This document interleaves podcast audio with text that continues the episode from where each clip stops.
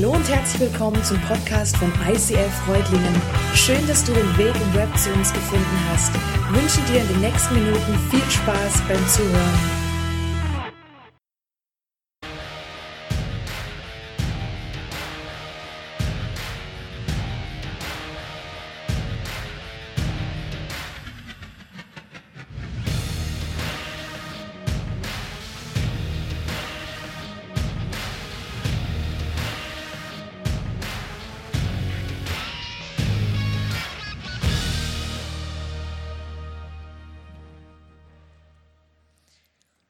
Thomas war am Verzweifeln. Wie konnte es nur so weit kommen? Von Großem hat er geträumt. Einen Namen wollte er sich machen, berühmt werden. Er wollte richtig was reißen, was bewegen. Naja, gut, er war schon eher so der Mitläufer-Typ. Neugierig, ja, er war bereit, Dinge zu tun, wenn andere auch mitmachten. Es brauchte schon erst noch zwei, drei, vier andere, die vorausgingen. Aber dann war er schon dabei. So war es auch vor drei Jahren, als Jesus in sein Leben kam. Er war unterwegs, er sah, dass ein paar wilde Typen schon ihm folgten. Und dann kam er auf ihn zu und er fragte ihn und Matthäus, hey, wollt ihr auch mitmachen? Ein bisschen war er schon stolz auf sich, dass er in diesem Moment nicht gezögert hat, dass er den Mut hatte, mitzugehen. Bereuen? Nein. Nein, bereuen war nicht dran. Er bereute keinen Moment. Es waren die besten drei Jahre seines Lebens. Was für crazy Dinge hatten sie nicht alles erlebt mit diesem Jesus? Angefangen hat es alles mit diesem komischen Brautpaar. Die waren so verrückt, dass sie es tatsächlich beinahe geschafft hätten, ihre Hochzeit zu sprengen mit der größten Peinlichkeit ever, den Wein ausgehen zu lassen. Aber Jesus erkannte ihre Not und er ließ Wasser kommen und er hat uns nie verraten, wie er es gemacht hat. Aber tatsächlich aus diesem Wasser wurde der edelste Wein. Die Leute waren so stockbesoffen, die haben sie irgendwie gar nicht geblickt, was man ihnen vorgesetzt hat. Aber wir haben es gemerkt. Jesus hat nicht irgendwie geholfen. Er gab ihnen den besten Wein.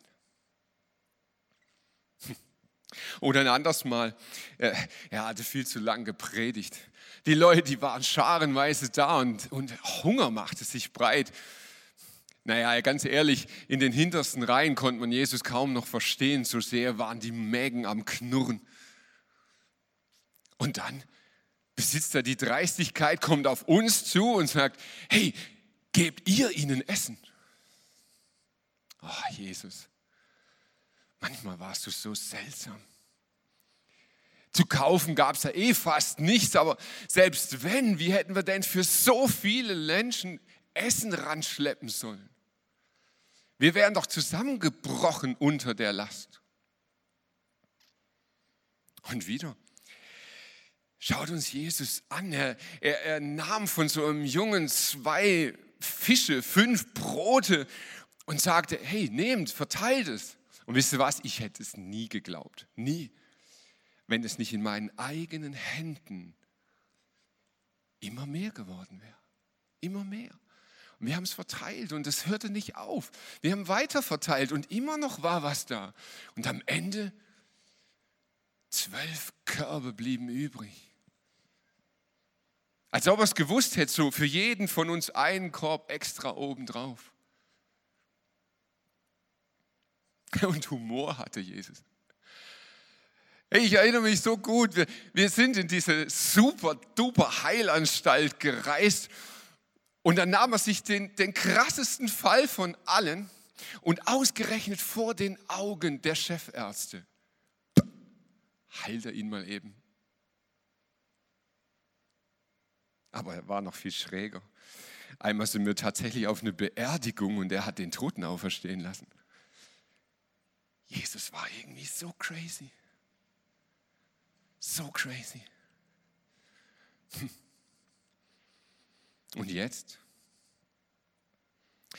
Ich hatte damals schon gesagt, hey, das mit der Beerdigung, das ist keine gute Idee.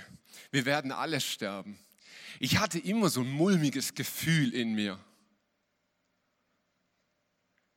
Aber Jesus ließ sich nicht abhalten von meinen Ängsten. Wir gingen trotzdem hin und ich bin froh darum, denn sonst hätte ich nie miterlebt, wie Lazarus wirklich dastand mit seinem Leintüchern und rauskam aus dem Grab. Ich durfte es sehen. Und doch hatte ich recht. Jetzt hat sie ihn erwischt. Er hat es irgendwie einfach übertrieben. Der Druck unter der Obrigkeit wurde zu groß. Sie konnten irgendwie nicht mehr anders. Sie haben ihn verhaftet, sie haben ihn gefoltert, sie haben ihn wirklich gekreuzigt. Er ist gestorben. Und wieder brach Thomas unter einem Weinkrampf zusammen. Er konnte es nicht fassen, was dort geschehen war. Er hatte doch so viel Hoffnung. Er hatte so eine Sehnsucht in diesen Mann, dass auf einmal alles besser würde, dass sich alles verändern würde. Und er sah es doch mit eigenen Augen, dass alles möglich war. Und jetzt so ein Ende. Pilatus wollte auf Nummer sicher gehen. Keiner sollte hinterher kommen und sagen, na ja, das Ganze ist irgendeine Fake-Nummer. Sie stachen ihm mit einer Lanze noch in die Seite und sie sahen, wie das Wasser rauslief. Er war wirklich tot. Ein Sondereinsatzkommando wurde abgestellt und sollte das Grab bewachen, damit keiner den Leichnam einfach klauen könnte und hinterher behaupten, es wäre ein Wunder geschehen. Naja, den Römern konnte man glauben. Wenn sie einen töteten, der war tot.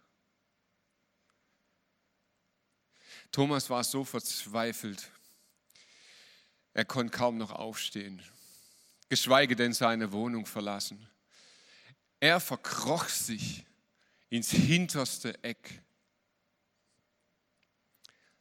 Deshalb erzählten die Jünger ihm später, wir haben den Herrn gesehen.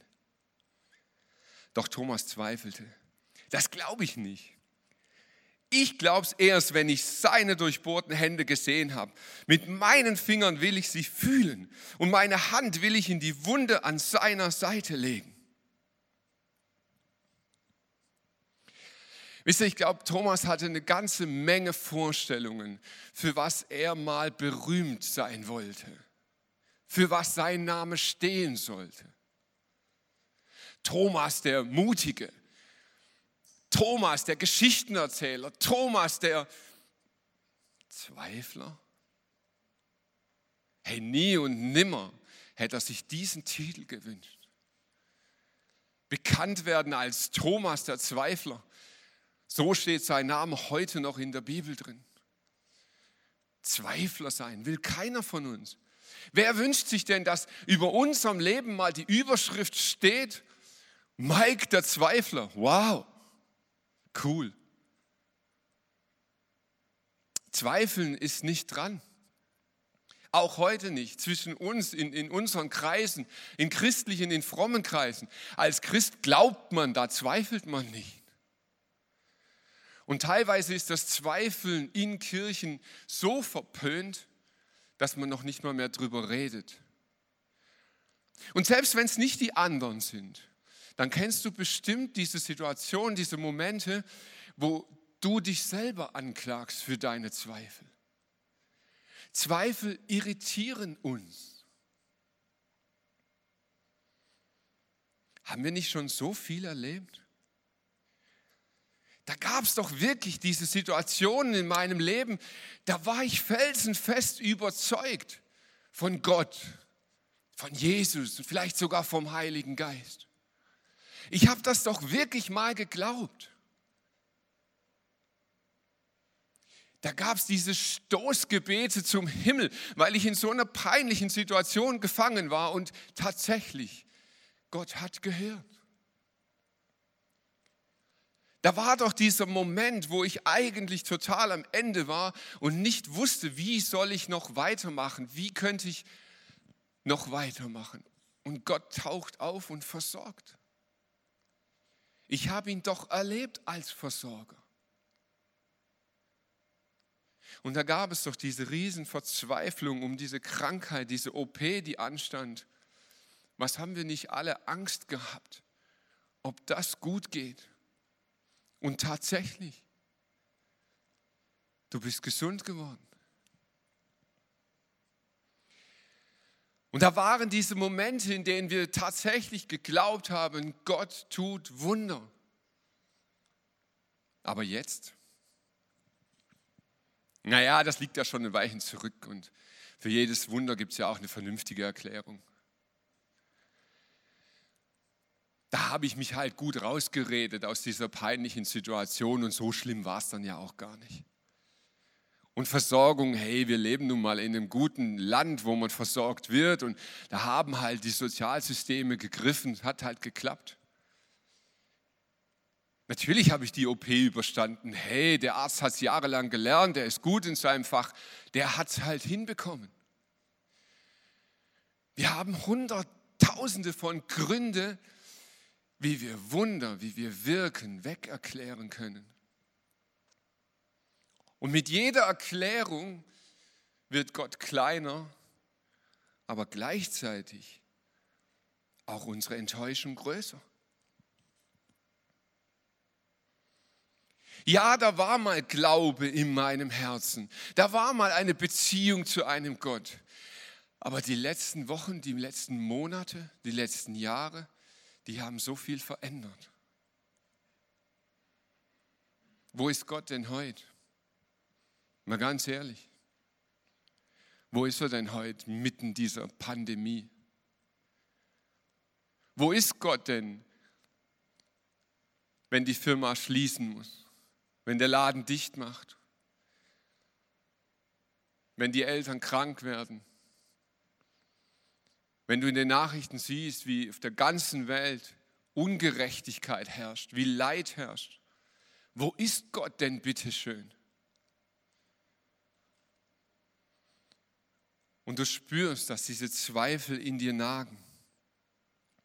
Und mitten hinein in dieses Zweifel, da kommt so ein Spinner, der stellt sich vielleicht auf eine Bühne oder vielleicht klopft er an deine Haustür, wie auch immer. Und er fängt an und sagt, hey, Gott ist nicht tot. Gott ist lebendig, Gott möchte eingreifen, Gott möchte in dein Leben hineinkommen. Gott interessiert sich für dich. Ach echt? Wie reagierst du darauf? Geht es dir vielleicht genau gleich wie Thomas? Dass du sagst, hey, komm, nein, nein. Also das glaube ich dir erst, wenn ich es erlebe. Das glaube ich dir erst, wenn ich es sehe, wenn ich es spüre. Wisst ihr was? Ich habe viele Zweifel in mir. Ganz ehrlich.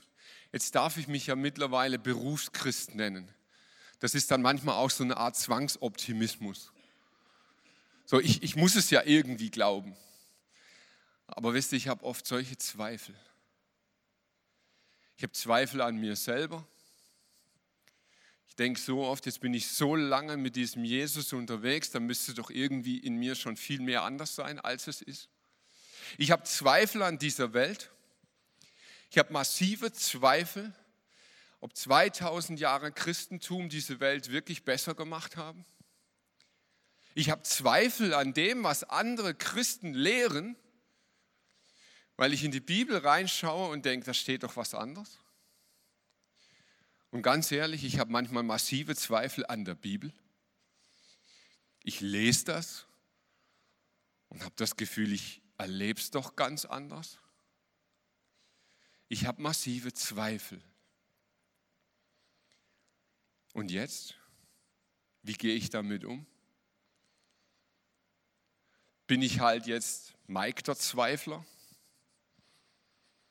Und gut, Ende. Ist halt so. Der nächste Vers in dieser Bibelstelle hat mich extrem berührt. Acht Tage später hatten sich die Jünger wieder versammelt. Diesmal war Thomas bei ihnen. Eigentlich ein kurzer, unbedeutender Vers, oder? Acht Tage später. Acht hat eine Bedeutung in der Bibel. Es ist ein Tag mehr als die Schöpfung. Also es ist ein ziemlich langer Zeitraum. Acht Tage später versammelten sie sich immer noch oder wieder, diese Jünger. Und diesmal war Thomas bei ihnen. Hey, der Junge hatte Zweifel. Der hatte massivste Zweifel. Er glaubte das nicht, was diese Jünger erzählten. Er hatte Zweifel, ob das, was er mit Jesus erlebt hat, wirklich echt war. Er hatte Zweifel, ob dieser Gott überhaupt echt ist. Er hatte Zweifel, ob diese Gemeinschaft tragfähig ist. Er hatte Zweifel, ob diese Geschichten, die sie erzählen, wirklich stimmen.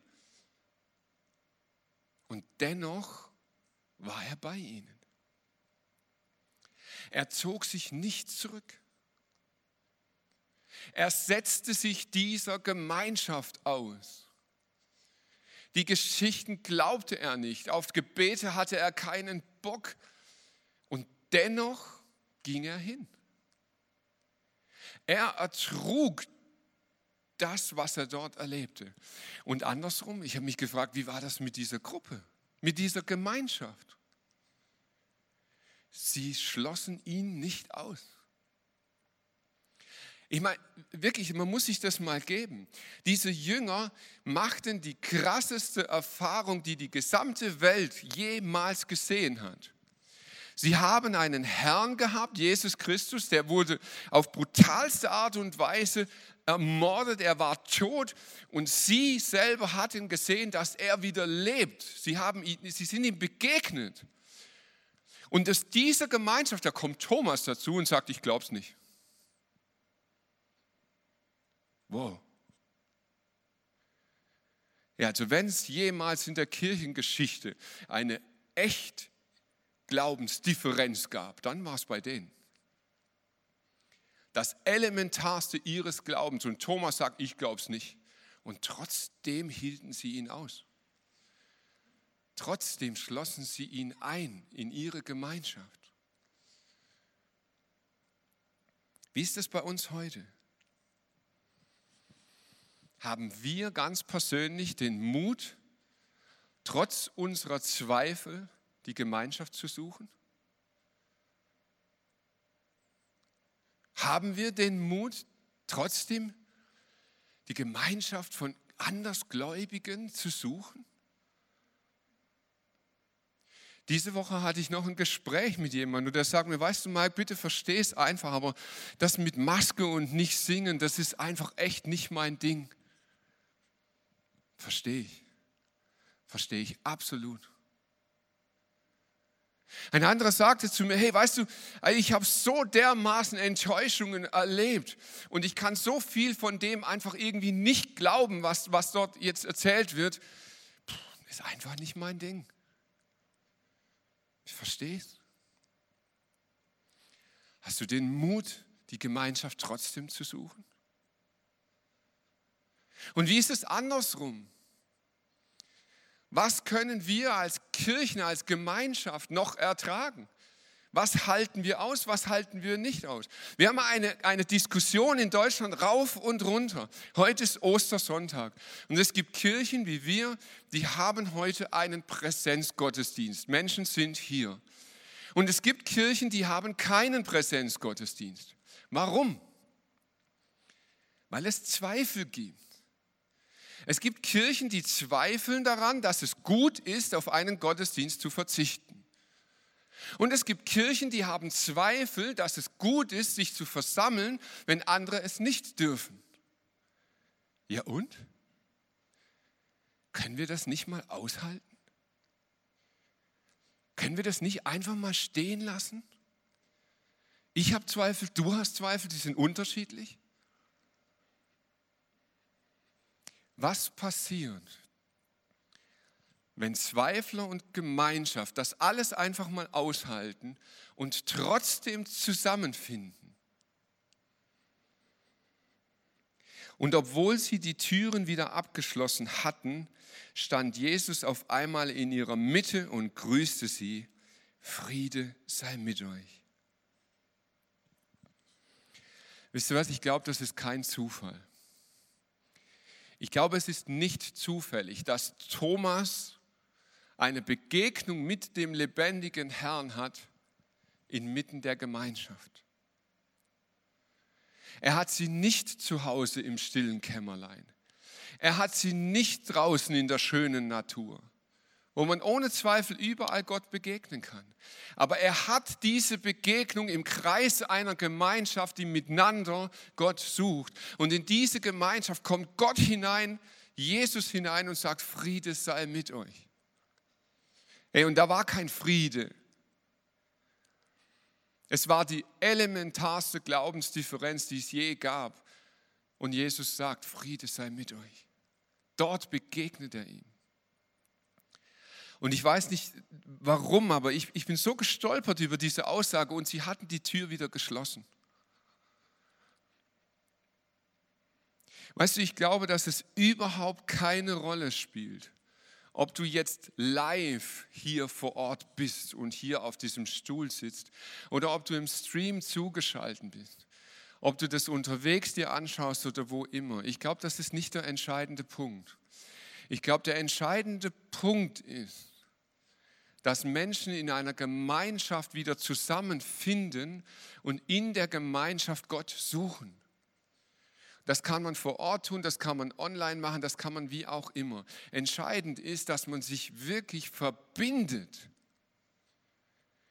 und nicht im Frust zurückzieht und sagt, die anderen sind eh alle komisch und ich bin so enttäuscht, da habe ich nichts mehr mit zu tun. Aber auch die Gemeinschaft nicht sagt, hey, die sind so schräg, mit denen wollen wir nichts mehr zu tun haben. Wir können nicht miteinander, weil wir halt so unterschiedlich sind. Wenn wir das überwinden, dann präsentiert Jesus sich, dann taucht er auf. Und in dieser Gemeinschaft, und das finde ich wieder so Jesus-like, in dieser Gemeinschaft kommt Jesus hinein und wem begegnet er? Nicht denen, die es eh geglaubt haben, Hey, wie easy wäre das gewesen? Jesus hätte da reinkommen können und da waren 20, 30, 50, ich weiß es nicht. Und er geht hin und er sagt, hey, super, du hast es geglaubt. Jawohl, du bist mein Held. Und du hast es ja auch geglaubt. Super, du hast es weitererzählt. Ganz toll. Nein, er kommt rein und geht schnurstracks zu auf Thomas, den Zweifler. Und er sagt zu ihm, leg deinen Finger auf meine durchbohrten Hände und sieh sie dir an gib mir deine Hand und leg sie in die Wunde an meiner Seite. Zweifel nicht länger, sondern glaube. Thomas antwortet, mein Herr und mein Gott. Da sagte Jesus, du glaubst, weil du mich gesehen hast. Wie glücklich können sich erst die schätzen, die mich nicht sehen und trotzdem glauben. Jesus wünscht sich, dass wir ihm glauben. Er möchte, dass wir ihm vertrauen, um unsretwillen. Er verurteilt dich nicht für deine Zweifel. Jesus hält das aus. Jesus hält jeden Zweifel aus, den du hast deine Zweifel an Kirche, deine Zweifel an Mitgeschwister, deine Zweifel an deinem Partner, deine Zweifel an Gott selbst, hält er aus. Aber er wünscht sich um deinetwillen, dass du einen Schritt weiter kommst, dass du ihm vertrauen lernst. Wisst ihr, ich gebe zu, ich habe in meinem Leben meine Finger noch nicht in seine Wunden legen dürfen. Ich hatte diese mystische Begegnung noch nicht. Ganz ehrlich, vielleicht bin ich ein bisschen durchgeknallt, kann schon sein, aber ich hätte es schon mal geil gefunden. Muss ich euch echt sagen. Ich hätte es schon irgendwie krass gefunden. Und als ich noch, noch viel jünger war, hatte ich noch eine kühnere Fantasie. Da habe ich mir immer so gedacht, hm, vielleicht, wenn man so an Ostern ganz früh am Friedhof ist, vielleicht begegnet einem dort ja doch mal. Vielleicht steht er mal so rum und dann dürfte ich auch meine Finger mal reinlegen. Gut, jetzt denkst du, braucht man nicht. Okay. Ich hätte es irgendwie schon krass gefunden. Das kann ich euch nicht berichten. Das ist nicht mein Zeugnis. Aber ich kann euch was anderes berichten. Ich war schon in ultra peinlichen Situationen. Es gibt ein paar, die habe ich schon erzählt. Es gibt andere, die werde ich vielleicht nie erzählen. Es gab peinliche Situationen, in denen habe ich ein Stoßgebet zum Himmel geschickt. Und Gott hat mich erhört. Und ich stehe heute noch hier und ähm, es ist nicht ganz so peinlich geworden, wie ich dachte. Es gab Situationen in meinem Leben, da habe ich wirklich gedacht, wie soll das noch gut gehen?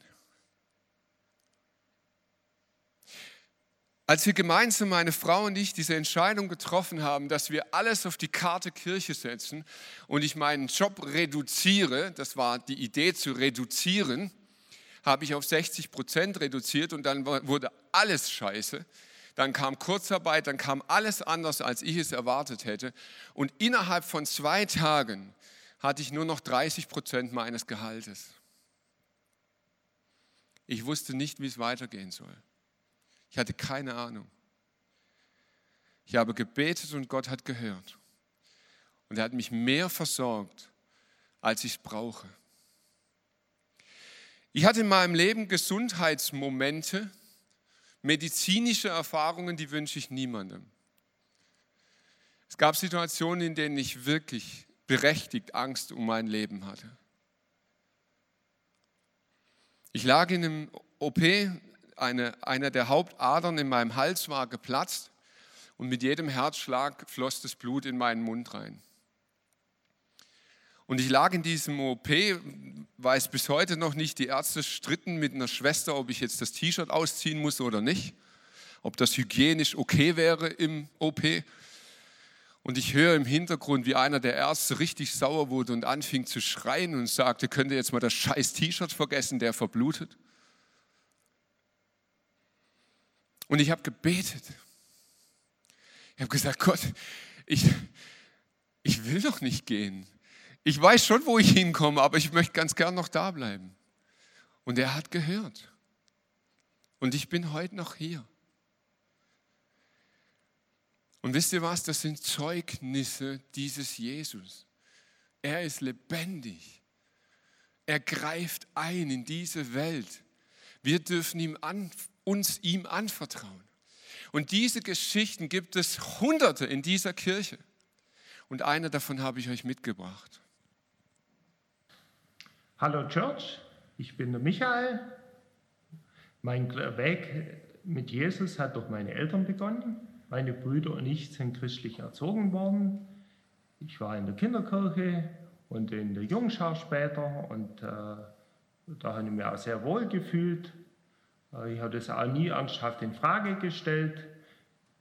Dennoch hat sich mein Glaube im jungen Erwachsenenalter verändert. In meinem Freundes- und Bekanntenkreis waren lauter Nichtchristen ähm, oder die zumindest ihren Glauben nicht gelebt haben. Und das hat auch Auswirkungen auf mich gehabt. Äh, ich war in viele Punkte, habe ich mich nicht von ihnen unterschieden und habe eigentlich mein Glaube eher im Verborgenen gelebt.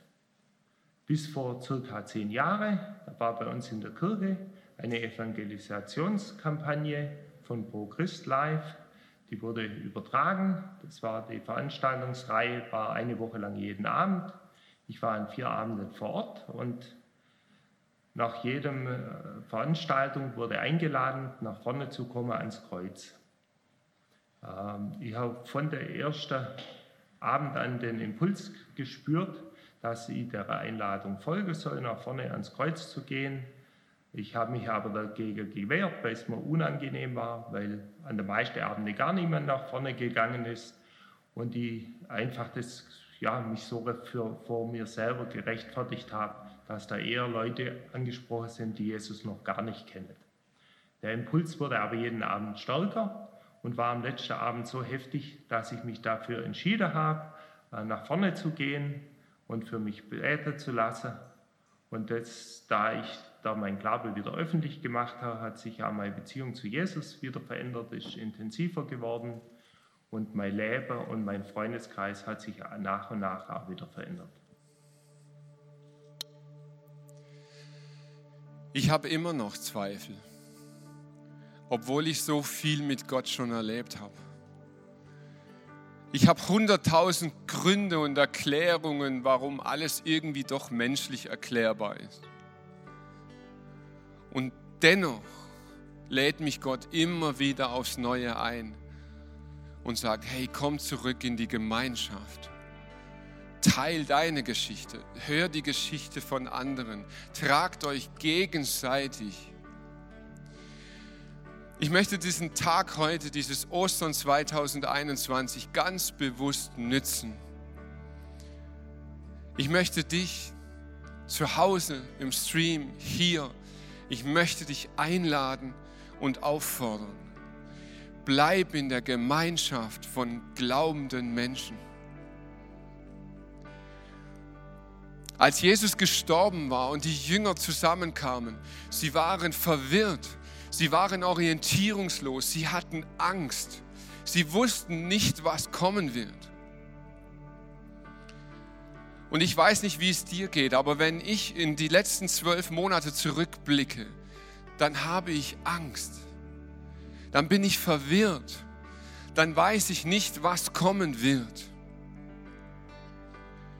Aber dennoch kamen sie zusammen, dennoch beteten sie, dennoch hatten sie die Hoffnung, dass wenn sie zusammenstehen und sich im Glauben gegeneinander, gegenseitig tragen, dass Wunder geschehen werden, dass dieser Gott sich zeigen wird. Paulus schreibt mal an einer Stelle in der Bibel, er sagt, dieser Geist, der in Jesus Christus wirksam war, der ihn vom Tod ins Leben geführt hat, dieser Geist ist auch in dir und in mir wirksam. Und das glaube ich zutiefst. Dieser Geist ist in dir und in mir wirksam. Und ich möchte die Predigt heute beenden, dass wir sie gemeinsam beenden. Denn es gibt seit 2000 Jahren diesen Ostergruß. Und er ist so viel mehr als Tradition. Er ist mehr als nur Worte. Er ist ein Bekenntnis, dass diese Kraft Gottes, die in Christus lebendig ist, heute noch lebendig ist und in uns wirksam ist. Der Herr ist auferstanden. Amen.